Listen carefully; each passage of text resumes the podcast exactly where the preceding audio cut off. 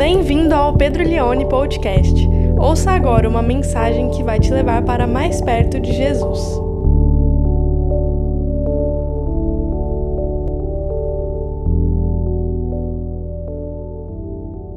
Apocalipse capítulo 14 é um texto riquíssimo, com muitos elementos simbólicos diferentes, por isso vai ser um pouco difícil tentar expor tudo, a gente vai tentar pegar a essência do texto. E, e é um texto duro para nós hoje. É duro de se ouvir o que o texto diz, porque não se diz o que o texto diz nas igrejas mais. Não se fala sobre inferno, não se prega sobre uma eternidade de tormento, e o texto vai falar sobre isso de modo que me levou a intitular o sermão dessa manhã de A Última Chance de Escapar do Inferno. Vamos ler então Apocalipse capítulo 14. João continua tendo a sua visão desde lá do capítulo 1, como ele vem tendo. E ele, se você depois prestar atenção, começa os capítulos dizendo: Eu vi, eu ouvi, eu olhei, e assim começa o capítulo 14. Olhei, e eis que o cordeiro estava em pé sobre o monte Sião. E com ele estavam 144 mil que tinham escrito na testa o nome do cordeiro e o nome de seu pai. Ouvi uma voz do céu, como o som de muitas águas, como o som de um forte trovão. A voz que ouvi era como de arpistas quando tocam as suas harpas. Entoavam um cântico novo diante do trono, diante dos quatro seres viventes e dos anciãos. E ninguém podia aprender o cântico, senão os 144 mil que foram comprados, preste atenção na palavra, que foram comprados da terra.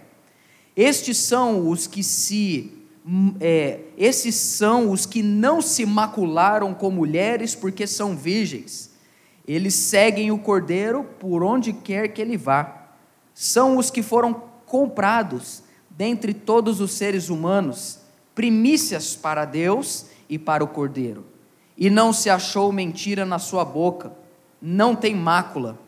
Vi outro anjo voando pelo meio do céu, tendo o evangelho eterno para pregar aos que habitam na terra, e a cada tribo, nação, língua e povo, dizendo com voz forte: Temam a Deus e deem glória a Ele, pois é chegada a hora em que Ele vai julgar. E adorem aquele que fez o céu, a terra, o mar e as fontes das águas. Seguiu-se um outro anjo, o segundo, dizendo: Caiu, caiu a grande Babilônia, que fez com que todas as nações bebessem o vinho do furor, do furor da sua prostituição.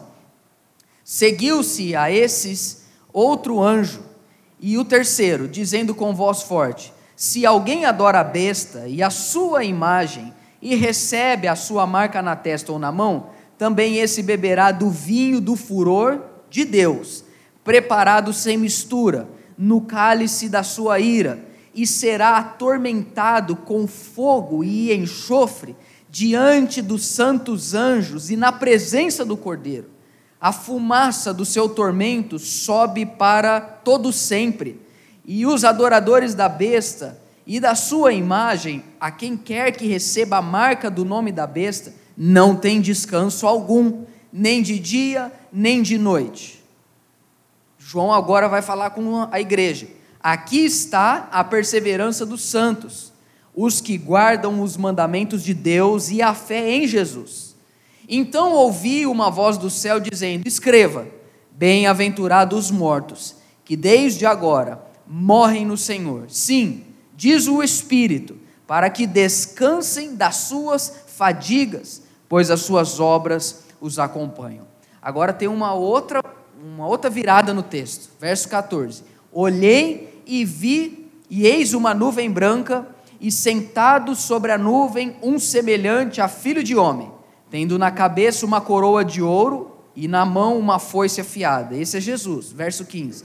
Outro anjo saiu do santuário gritando com voz forte para aquele que estava sentado sobre a nuvem: Pegue a sua foice e comece a colher, pois chegou a hora da colheita.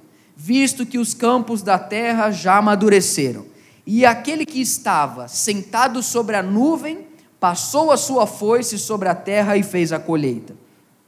Então outro anjo saiu do santuário que se encontra no céu, tendo também ele uma foice afiada. Ainda outro anjo saiu do altar, o anjo que tem autoridade sobre o fogo, e clamou com voz forte ao que tinha a foice afiada, dizendo: Pegue a sua foice afiada e ajunte os cachos da videira da terra, porque as suas uvas estão maduras. Então o anjo passou a sua foice na terra, ajuntou os cachos da videira da terra e os lançou no grande lagar da ira de Deus. O lagar foi pisado fora da cidade e correu sangue do lagar, chegando até a altura dos freios do cavalo, isto é, um metro a um metro e meio, numa extensão de cerca de 300 quilômetros. A última chance de escapar do inferno. Bom, quando eu era, posso dizer, criança, estudava na escola, na verdade, não criança, já era adolescente, eu estudava numa escola e eu ia embora de ônibus todos os dias. Só que o ponto de ônibus da, da minha escola dava mais ou menos quatro quarteirões. E o horário que batia o sinal, expressão que talvez faz muito tempo que você não ouve, bateu o sinal, era meio-dia e vinte. Então, meio-dia e vinte batia o sinal. E o meu ônibus, que estava a quatro quarteirões de mim, o ponto, passava meio-dia e meia. Então, você imagina, todos os dias, quando batia o sinal, eu tinha que sair desesperadamente para pegar o ônibus. E era sempre assim, algo muito. É, é, era, era sempre uma sensação de que eu não posso perder, porque se eu perdesse o ônibus, esse que passava meio-dia e meia, depois o próximo só ia passar 1h15 da tarde. Então eu teria que ficar ali 45 minutos esperando o próximo ônibus sem ter o que fazer. Então batia o sinal e eu saía correndo. Só que sempre tinha, pelo menos uma vez por semana, algum tipo de imprevisto. Por exemplo, às vezes aquele ser chamado inspetor da escola, que batia o sinal, esquecia ou atrasava um ou dois minutos, comprometia a minha chance de pegar o ônibus. Ou às vezes poderia acontecer de tocar o sinal e eu sair, alguém querer conversar comigo e aí eu perder o ônibus também. Então, assim, qualquer coisa que acontecesse de diferente prejudicava a minha oportunidade de pegar esse ônibus e depois ter que ficar ali esperando. Eu quero pensar com você que muitas coisas na nossa vida às vezes vão ser nos dada uma última chance. Talvez você está vivendo um momento no seu casamento onde você já sentou várias vezes para conversar com o seu cônjuge e em algum momento dessa conversa pode ser dito, ó, é a última chance ah, a partir daqui, se não for, se não der certo aqui, não vai dar certo mais. Então é a última chance que a gente vai dar para esse, esse casamento. Ou talvez na sua empresa você já teve algumas conversas que foi trazido para você e falou assim, ó, é a última chance que eu posso te dar. A partir daqui, se não mudar, eu não tenho como mais a gente continuar é, dando sequência nisso aqui. Às vezes nós experimentamos coisas na nossa vida que vão envolver uma última chance, num casamento, numa amizade, ou você estudou muito para poder passar no vestibular e já fez várias vezes a prova e você falou para você mesmo: é a última vez que eu vou tentar. Se dessa vez não der certo, eu desisto e aí eu vou fazer alguma outra coisa da minha vida. Chances nos são, nos são, nos são dadas no decorrer da nossa história, no decorrer da nossa vida. E quando eu olho para esse texto aqui de Apocalipse capítulo 14, aqui eu vejo a última chance daqueles que nesse dado histórico momento estão vivendo, vai ser lhe dado a última chance de se render ao Cordeiro ou continuar sendo adorador da besta, porque depois não haverá mais nenhuma outra chance. Na verdade, o momento de vida que nós estamos é a chance que nós temos para ou nos rendermos a ação de Cristo ou nos tornarmos adoradores da besta, porque depois que a gente morrer, meus queridos irmãos, não haverá outra chance. O homem está destinado a morrer uma só vez, e depois disso vem o juízo.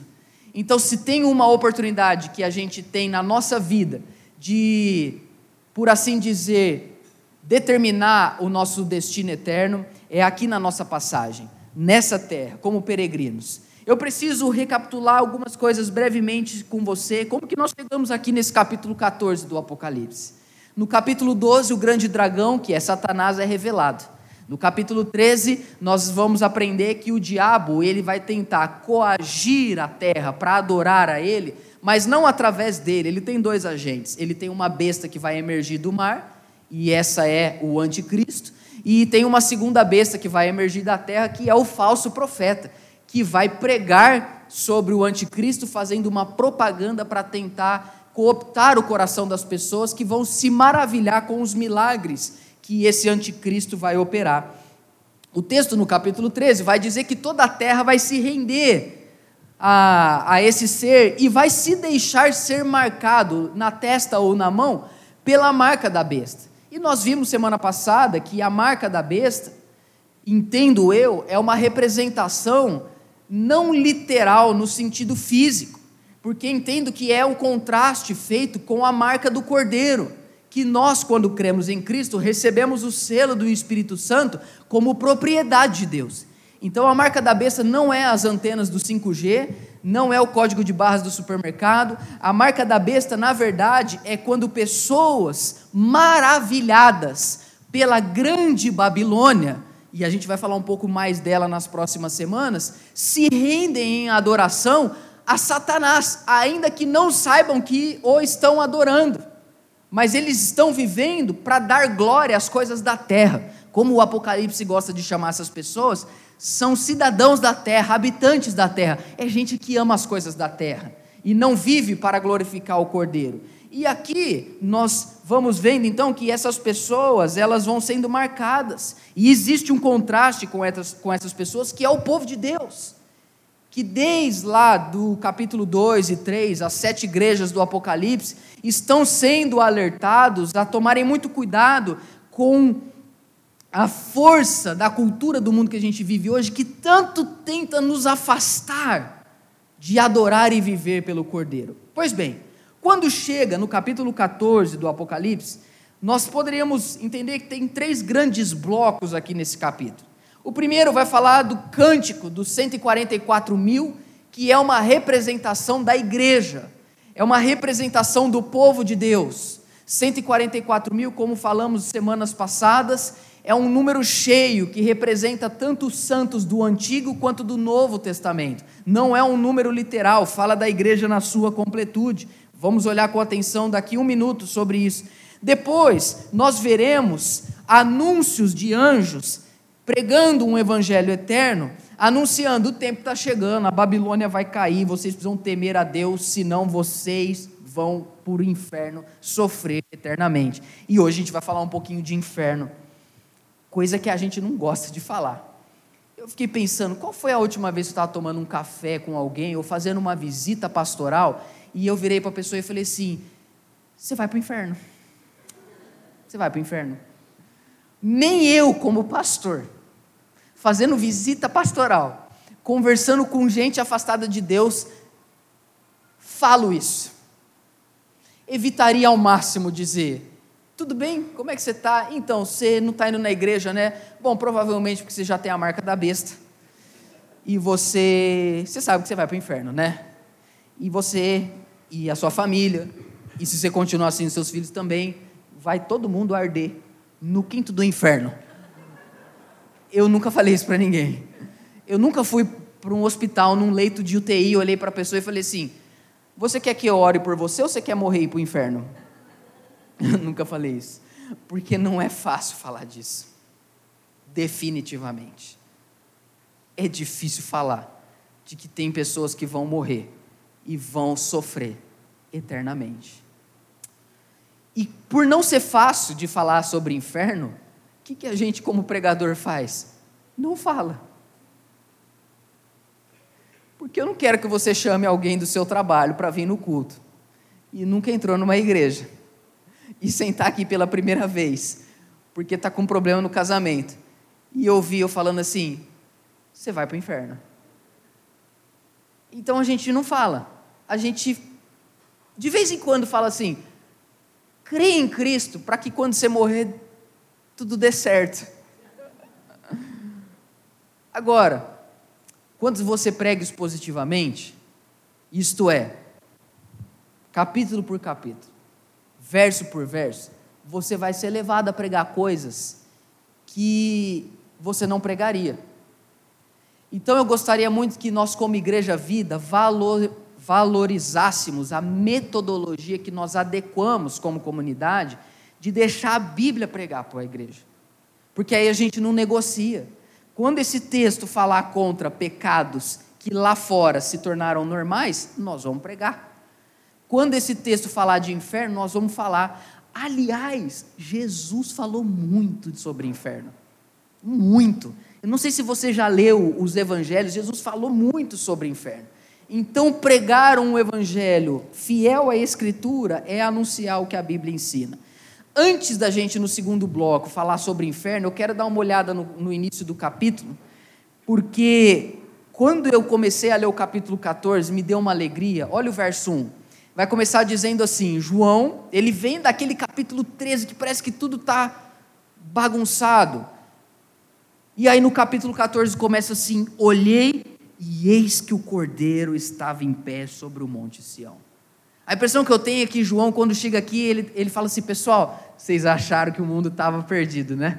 Vocês acharam que ia dar tudo errado, vocês acharam que a besta, o falso profeta, o dragão, eles iam dar a palavra final. Engano de vocês.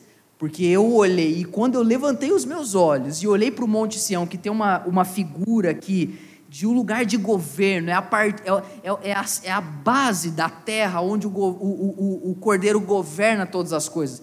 Eu acho essa cena linda, ela me parece cena de filme. Sabe aquelas cenas de filme quando assim, quando o exército do bem está lutando e eles estão morrendo, eles não estão aguentando mais e aí eles vão perder. Fala, cara, acabou. De repente aparece o Gandalf assim, sabe, com, com acompanhado de grandes aves e aí o, a força do bem volta a vencer. Aí a gente, eu já esses dias assistindo Shrek com a Glória eu chorei, então eu estou assim numa fase da minha vida que não preciso de muito para me emocionar, mas eu sinto que existe um drama aqui. O Apocalipse é uma mensagem dramática. Nós estamos falando de um gênero literário. Nós estamos falando de algo que envolve construções imagéticas para o povo de Deus não se render à propaganda da Babilônia, que é a Roma. Então, João está dando para nós uma forma nova de olhar para a terra, agora da ótica do céu. Então, eu olhei e eis que o cordeiro estava em pé sobre o monte Sião, e com ele estavam 144 mil que tinham escrito na testa, não a marca da besta, mas o nome do cordeiro e o nome de seu pai. É como quem diz assim: chegou a tropa de elite do cordeiro. Acabou. Chegou a tropa de elite, e o verso 2 continua dizendo: E eu ouvi uma voz do céu, como som de muitas águas, como som de um forte trovão. Era como arpistas tocando as suas harpas, eram, é, em outras palavras, era, era um coral assim, majestoso, existia um cântico, quase que ensurdecedor, era uma voz que sobressaía, era um cântico que, que, que, que, se sobrepunha às blasfêmias da besta, do falso profeta no capítulo 13. Era uma voz como voz de muitas águas, era um coral gigantesco que estava cantando. Verso 3: E eles entoavam um cântico novo diante do trono diante dos quatro seres viventes. E agora olha aqui a parte Do verso 3: e ninguém podia aprender o cântico, ninguém sabia cantar, senão os 144 mil que foram comprados da terra. Comprados é importante para nós aqui. Comprados. Que cântico é esse? A gente já vai falar de comprados. Esse cântico é um cântico de adoração ao Cordeiro. O livro do Apocalipse ele é cheio de cânticos de adoração, porque no céu há louvor a Deus. O que, que, o que, que é o trono? O que, que é a sala do trono? Nós vimos isso no capítulo 4 e 5 do Apocalipse. É um ambiente aonde incessantemente Deus ele é adorado, ele é glorificado. Que é uma palhinha? Vamos para o capítulo 15, o verso 3. Não estou dizendo que é o mesmo cântico, mas só para você ter uma, uma sensação da letra, como era cantada as músicas nesse céu, e entoava o cântico de Moisés, servo de Deus, e o cântico do Cordeiro, dizendo: olha a letra da música, grandes e admiráveis são as tuas obras, Senhor Deus Todo-Poderoso. Justos e verdadeiros são os teus caminhos, ó Rei das nações. Quem não temerá e não glorificará o teu nome, ó Senhor? Pois só tu és santo, por isso todas as nações virão e se prostrarão diante de ti, porque os teus atos de justiça se fizeram manifestos. É, é, é, mais ou menos esse é o nível da letra das músicas. É muito parecido com os worships de hoje em dia. Existia uma adoração, e é, e é, dito que ninguém, verso 3, capítulo 14, Iago me ajuda lá, é dito no verso 3 que ninguém podia aprender o cântico, ninguém sabia cantar, por quê? Porque só sabia cantar quem foi comprado.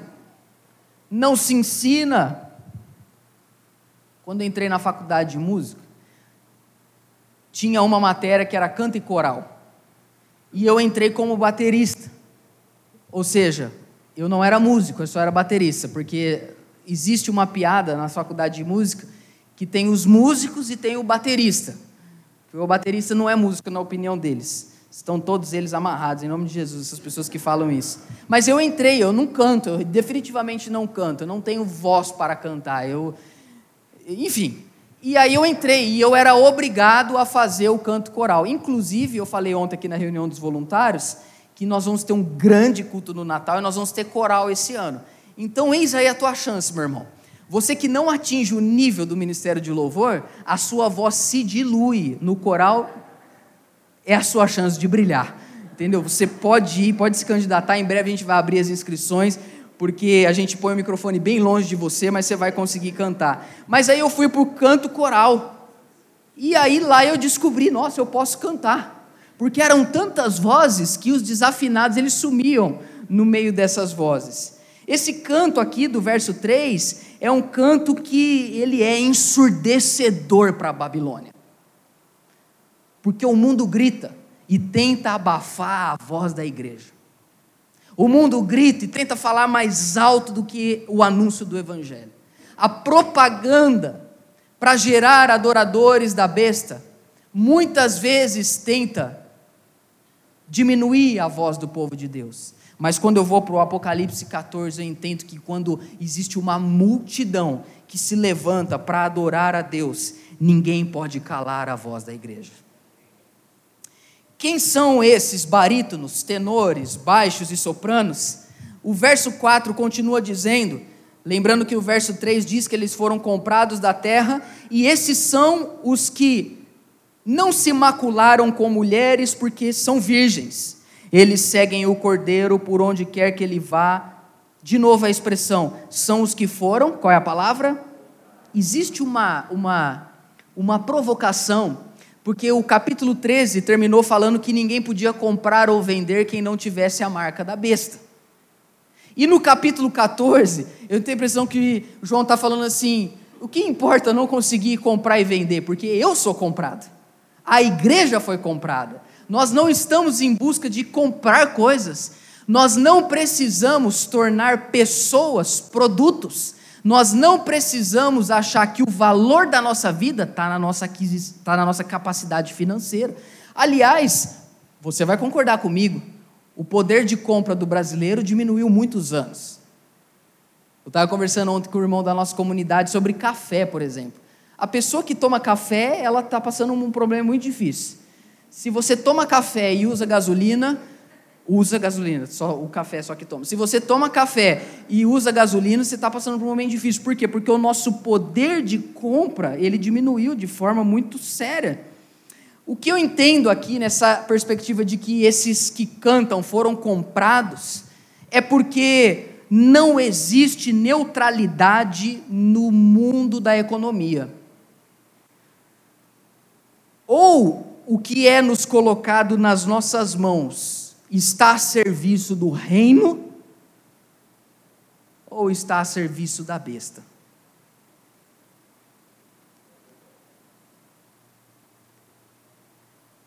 Quando o teu e o meu salário entram na nossa conta, independentemente de quantos números ele tem, ou aquilo que temos é usado numa perspectiva de pegar através do que adquirimos, numa tentativa de nos dar valor por meio do que compramos, e vamos tentando com a vida comprar pessoas, comprar experiências, comprar dignidade, comprar significado. E quando eu chego no capítulo 14, eu entendo: não, não. O seu sentido e significado não está no seu poder aquisitivo, nem naquilo que você consegue comprar. Porque a ideia não é o que você pode comprar, a ideia é que você foi comprado, você foi resgatado. E a pergunta é: quanto vale a sua e a minha vida? Porque um café custa 20 reais hoje. Mas quanto vale a sua vida? Talvez você diria, como aquela propaganda de cartão de crédito: Pastor, não tem preço. Não tem preço a minha vida. Não, a sua vida tem preço. A sua vida tem um preço. E quem poderia a comprar? Alguém comprou. Quem pagou por você? Cristo. E a pergunta é: qual era? Qual era o preço? Qual era o valor? O quanto você vale? Eu digo para você: você vale a vida de Deus. Porque Deus, ao se tornar homem em Cristo e habitar entre nós, morreu numa cruz, como quem diz: Sabe quanto vale a igreja? Vale a minha vida. Vocês têm um valor imensurável. O valor da vida de vocês é a minha morte, é a minha vida. Nós fomos comprados nós fomos resgatados, nós fomos redimidos. Pare de uma vez por todas de tentar trazer valor, significado, sentido para a sua vida por meio do que o que você compra, porque o que você consegue comprar não há de se equiparar com o quanto você vale, porque o que você e eu valemos é a vida de Deus e Deus deu a vida dele por nós.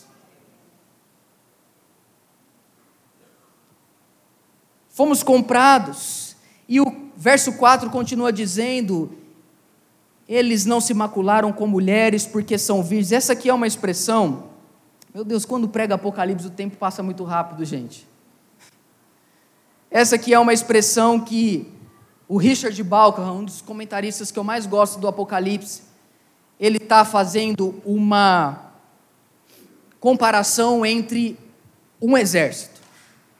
A ideia, você vai perceber, quais são as características desse grande coral?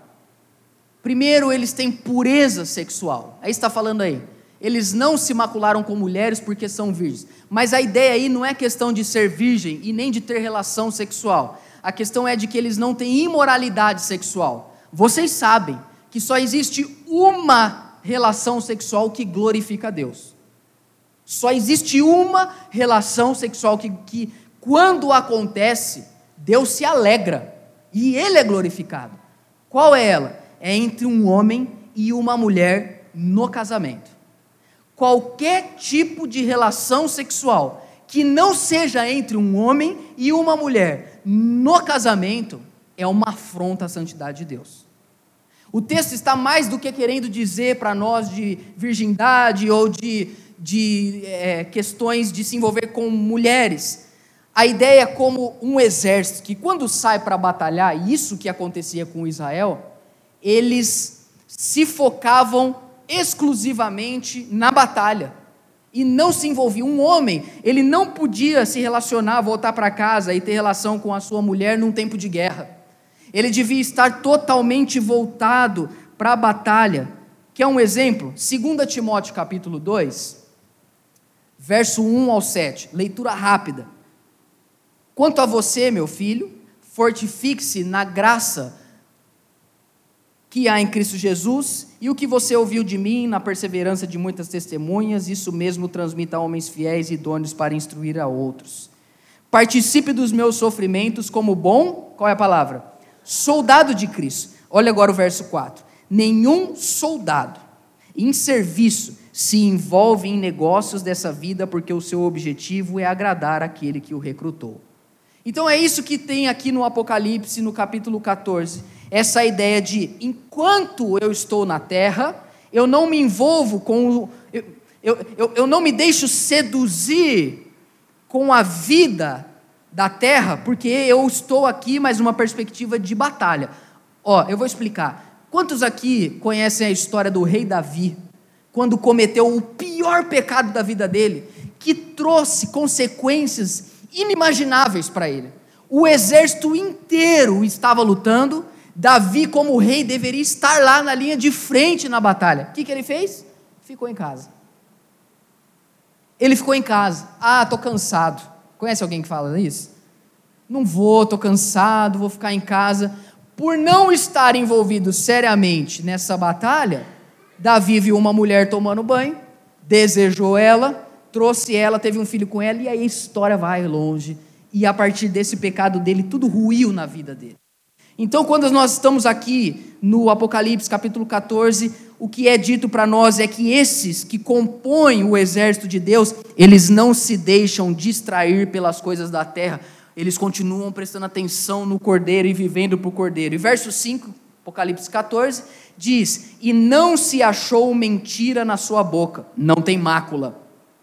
São elementos desse exército: santidade, pureza sexual, envolvidos Olha, volta o verso 4 para mim. O texto diz: Eles seguem o cordeiro por onde quer que ele vá. Por onde quer que ele vá. E aí entra no verso 5 que diz: E não se achou mentira na sua boca, não tem mácula.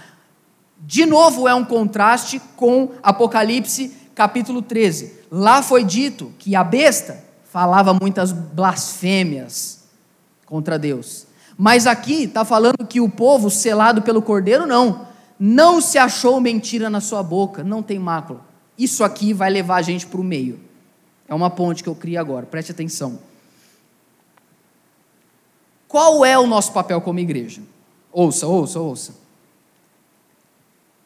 Semana passada eu falei que o mundo está fazendo uma propaganda ferrenha para levar as pessoas a não adorarem ao Cordeiro. O que, que a gente fica fazendo isso enquanto igreja?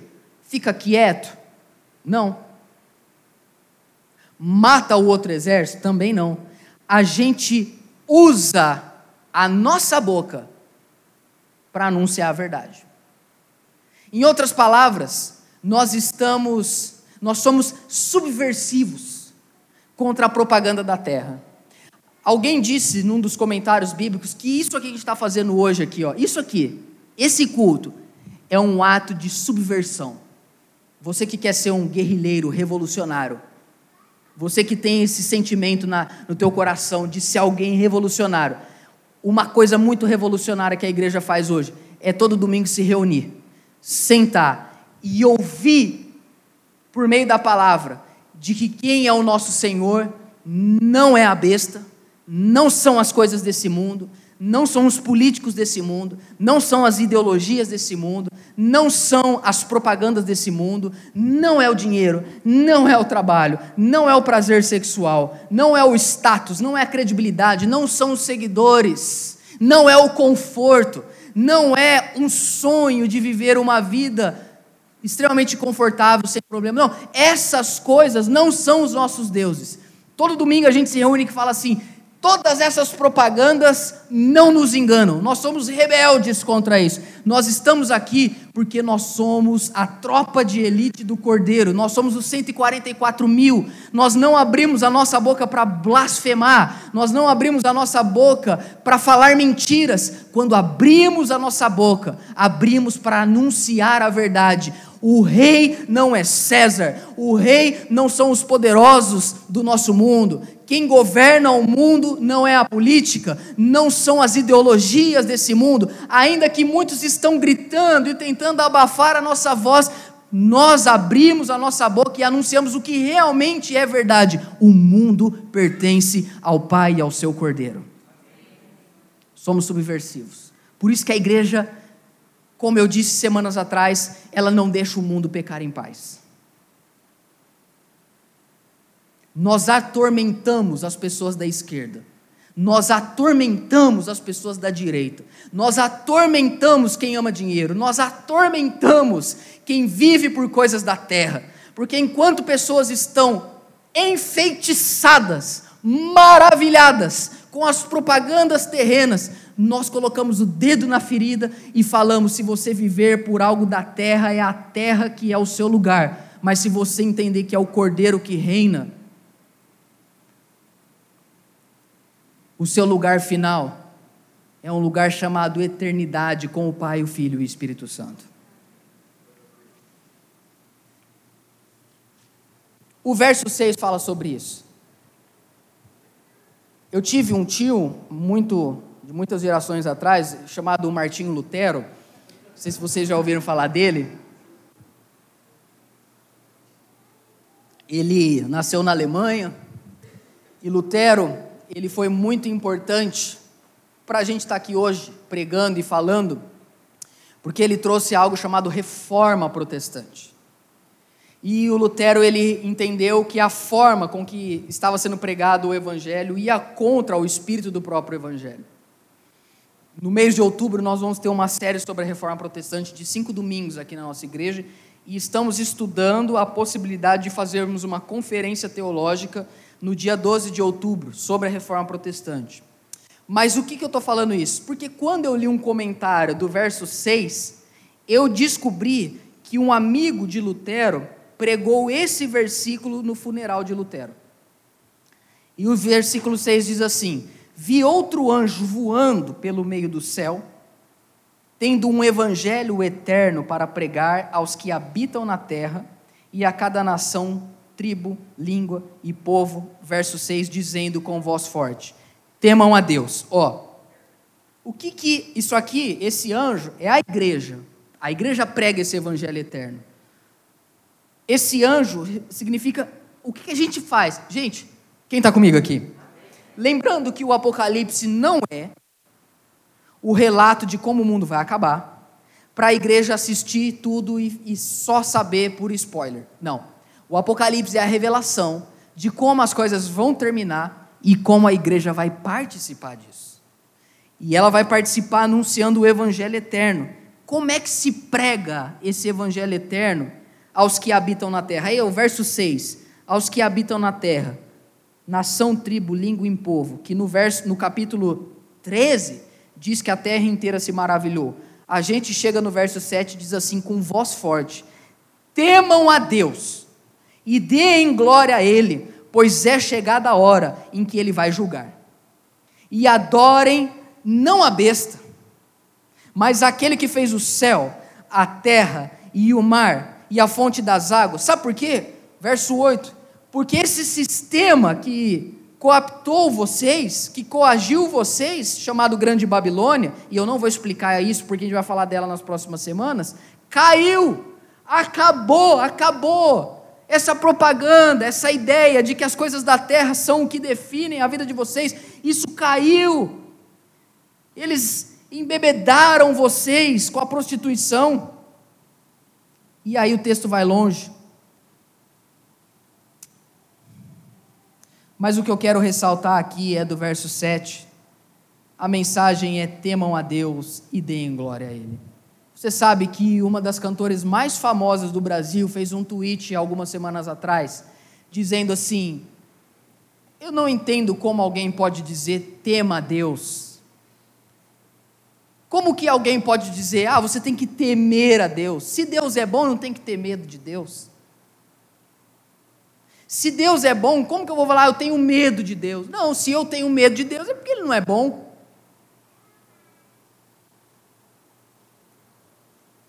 Vamos lá.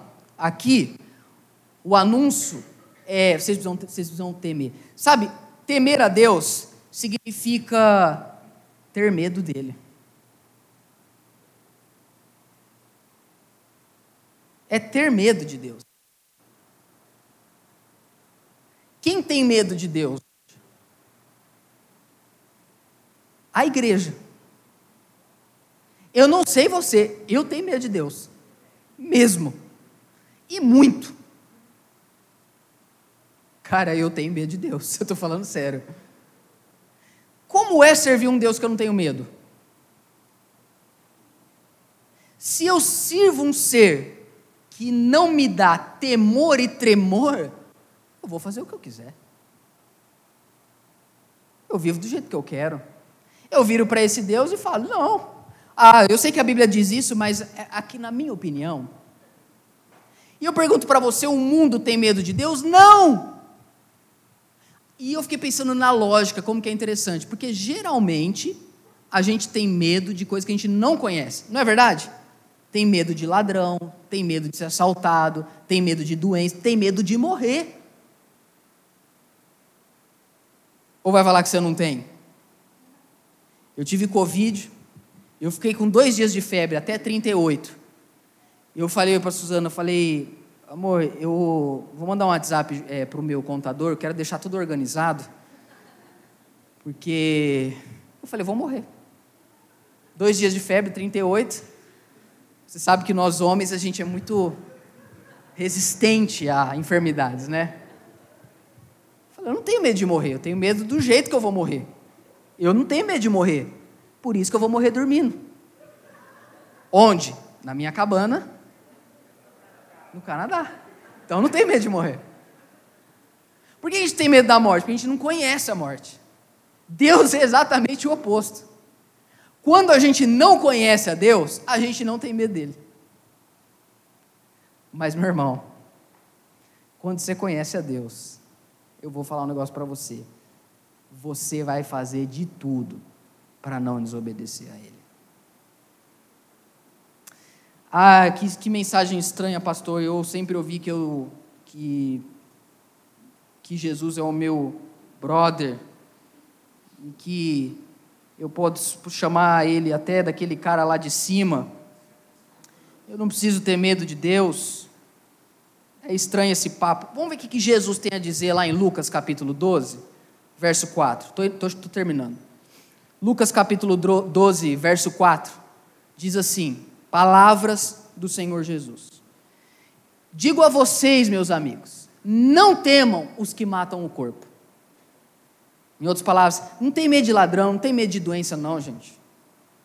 Não tem medo de crise financeira, não tem medo dessas coisas. Não tenham medo, não temam os que matam o corpo. E depois o que? Nada mais podem fazer. Ele continua: Eu, porém, vou mostrar a o quê? Ou não? A quem? A quem vocês devem temer? Temam aquele que depois de matar tem poder para lançar onde? Ai, Jesus, que Jesus é esse? Está amarrado, Jesus? Que Jesus é esse? Se Jesus não está na boca de uns pastores que vão na GNT. Esse Jesus não está no Rios de um minuto no Instagram. Imagina um Rios. Pessoal, tenham medo daquele que pode te matar e te mandar para o inferno. Deus abençoe. Você compartilha? Não dá like? Olha o que ele diz. Eu, porém, vou mostrar a quem vocês devem temer, aquele que depois de matar tem poder para lançar no inferno. Sim, digo, é a esse que vocês devem temer. Meus irmãos, tem uma coisa que a gente precisa entender que Deus, Ele é santo, santo, santo. Ele é fogo consumidor. Deus não tolera pecados. Eu li uma frase do John Piper essa semana passada que me estremeceu. Ele diz o seguinte: nenhum pecado passará impune. Ou ele vai ser pago na cruz, ou ele vai ser pago no inferno. Deus não vai tolerar ele ser ofendido. Repara que o texto diz que o evangelho é eterno. E por que, que o evangelho é eterno? Porque nós não estamos anunciando uma propaganda que se resume a 42 meses, que é a simbologia do tempo limitado do Apocalipse. Quando a gente prega um evangelho eterno, nós estamos anunciando algo que é alfa e ômega, como a gente cantou aqui. É algo que transcende, é que dá sentido para a história e ó, ó, ele diz, volta lá, Apocalipse 14: temam a Deus e deem glória a Ele. 14, verso 7. temam a Deus e deem glória a Ele. O que significa. Tá, tá certo aí o verso? Acho que não, né? Certo, né? 14, 7. E deem glória a Ele. O que significa deem glória a Ele? É assim, ó, ouça isso. Vivam por Ele. Vocês me aguentam falar mais 10 minutos? Ó. Quê? e deem glória a Ele. O que é dar glória a Deus? Tenha em mente que o que está sendo dito é assim, gente, para de viver para ser marqueteiro da besta. Vocês têm que viver para anunciar algo que é eterno.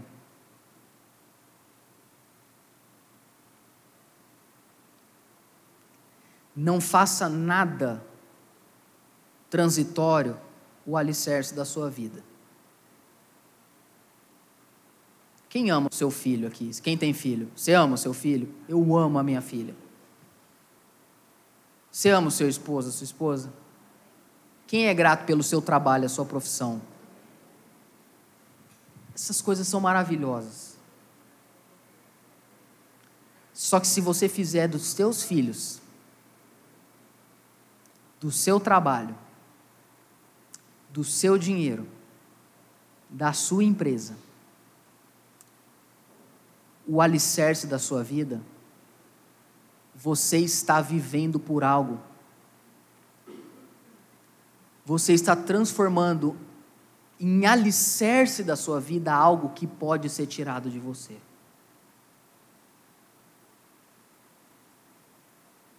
Duas semanas atrás, eu orei por uma criança de quatro anos no HC que no outro dia morreu de câncer.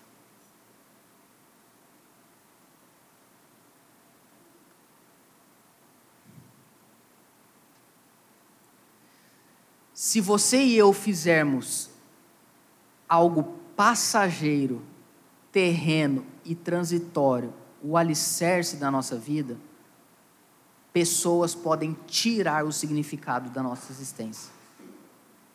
Se teu filho casa e vai embora, sua vida acaba. Se você é demitido, tua vida termina. Se você começa a ganhar menos porque a tua empresa passou um momento difícil, acaba a sua alegria. Mas se o Evangelho eterno é o alicerce da tua vida, eu te pergunto: quem pode roubar de você? Deus. Você acha que a economia pode atrapalhar o seu relacionamento com Deus?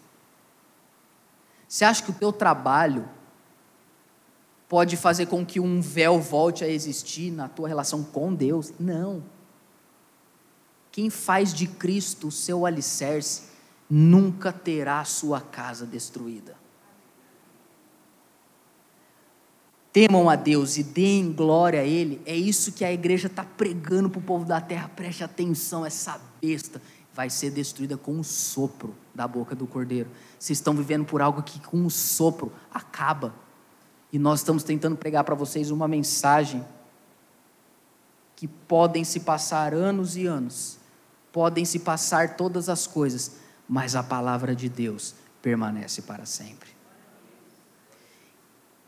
Esse inferno é eterno também, porque é isso que ele vai dizer, eu estou terminando, no verso de número 10: beberá do vinho do furor de Deus, preparado sem mistura no cálice da sua ira, e será atormentado com fogo e enxofre diante dos santos anjos e na presença do Cordeiro. Olha o verso 11: a fumaça do seu tormento sobe para todo sempre. Os adoradores da besta e da imagem dela, que recebe a marca, o nome da besta, não tem descanso algum, nem de dia nem de noite.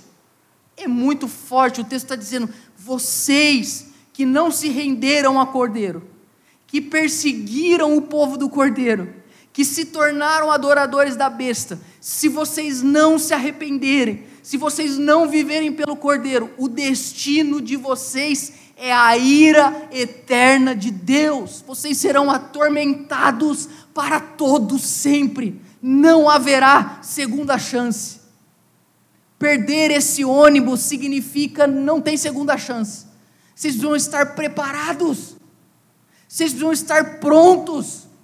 Não se rendam à propaganda do mundo.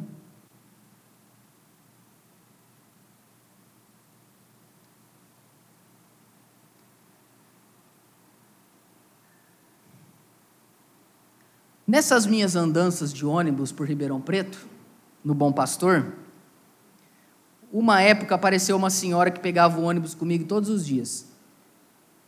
Eu pegava o ônibus ali atrás do guião na Cesário Mota, tinha um ponto, não sei se ainda existe ele, e eu sentava na guia, com os pés na rua, com as costas no ponto de ônibus. Naquela época não tinha um WhatsApp. E eu nem tinha celular. Saudades.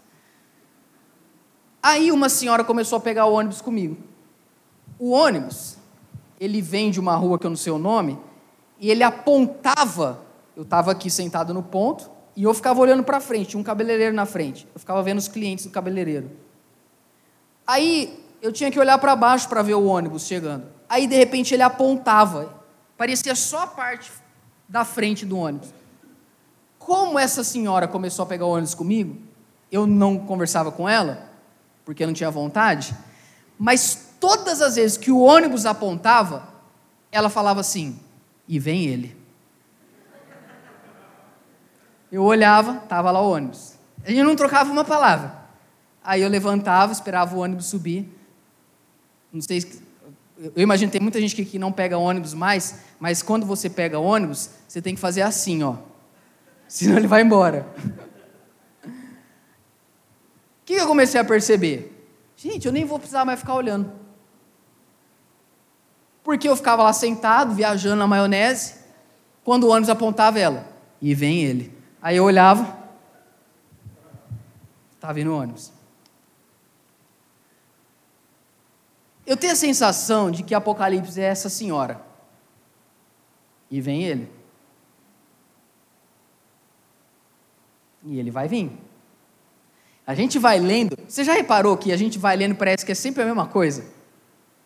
Que ele é cíclico o Apocalipse. Mas o espírito do texto é esse. A gente está vivendo, a gente está olhando para o. Deixa eu ver o tweet que a Anitta fez hoje. A gente está assim, está viajando. Aí vem João e fala assim, e vem ele. A gente, opa. Esse é o Apocalipse. Então a gente vem aqui todo domingo falar: Ele vem, o tempo está próximo, fique em pé, porque se você perder esse ônibus, era a sua última chance. Não viva pela terra. E o último verso que eu vou expor para a gente terminar é o verso de número 13. E eu quero falar com você que está cansado hoje. Termino com essa pastoral. Você que está cansado hoje, me ouça esse final. Camila, pode subir aqui por gentileza? Você que está cansado, sobrecarregado, fatigado, e me ouvindo semanas a fio falando dessas coisas, perguntando: vale ou não a pena viver pelo Cordeiro? Olha o que diz o verso 13, é o último que a gente vai ler para a gente terminar. Então ouvi uma voz do céu dizendo: Bem-aventurados os mortos, desde agora morrem no Senhor. Sim, um comentarista bíblico diz que ele estava recebendo essa revelação, e nessa parte o Espírito Santo entrou e falou assim: Ó, oh, e tem um... deixa eu falar um negócio aqui. Isso é importante. O Espírito Santo ele apareceu, peraí, peraí, peraí, João, é essa sensação do verso 13. Bem-aventurados os mortos Solta o teclado, Gui. Bem-aventurados os mortos, que desde agora morrem no Senhor. Sim, diz quem? O Espírito. Porque é muito sério. Olha o que o Espírito diz. Com o contraste que foi dito que no inferno eles não terão descanso do tormento, nem de dia nem de noite. Olha o que acontece com a igreja. Sim, diz o Espírito. Para quê?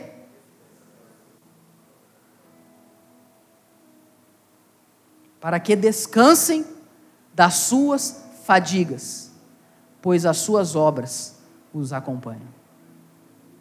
Vamos todos como igreja, ler esse versículo inteiro? Um, dois, três e. Então ouvi uma voz do céu dizendo: Escreva, bem-aventurados os mortos, que desde agora morrem no Senhor. Sim, diz o Espírito, para que descansem suas fadigas, pois as suas obras os acompanham. Duas coisas que eu vou ressaltar para a gente terminar. E é a décima vez que eu estou falando que a gente vai terminar.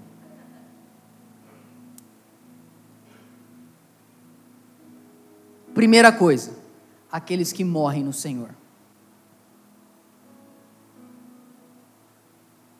O que é morrer no Senhor?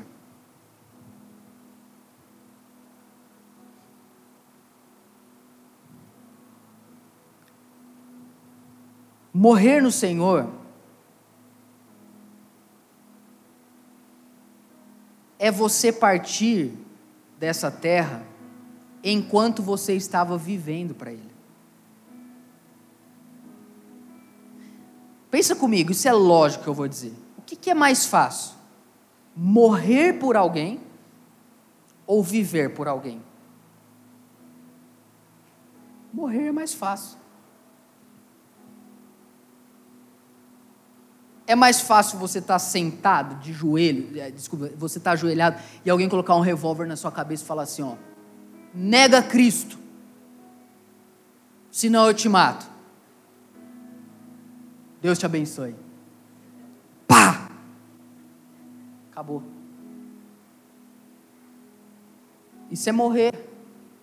Agora, morrer no Senhor é você trabalhar se cansar e viver para Ele. Tem gente que fala assim: eu morreria por Jesus. Não, você não entendeu. Você não precisa morrer por Jesus. Você tem que viver por Ele. Você tem que trabalhar por Ele.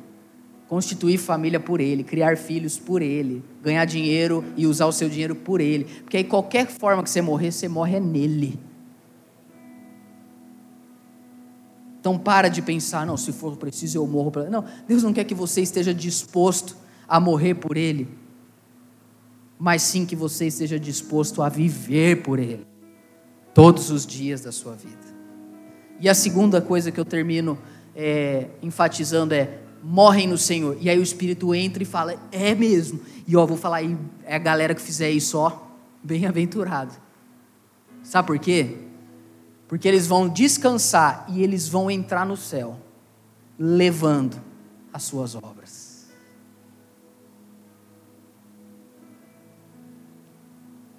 Tudo que você faz, Cristo, nada é em vão. Paulo, 1 Coríntios capítulo 15, ao falar da ressurreição, ele termina dizendo isso. Irmãos, portanto, toda a sua obra no Senhor nada é em vão. Paulo está falando assim, porque Cristo ressuscitou, tudo que a gente faz tem valor. Quando você e eu adentrarmos as portas da Nova Jerusalém, nós vamos levar junto com a gente tudo que a gente fez para a glória de Cristo. Se você ganhou dinheiro para a glória de Cristo, isso vai ter impacto lá no céu. Agora, se você ganhou o mesmo dinheiro para a sua glória, não entra. Você pode entrar.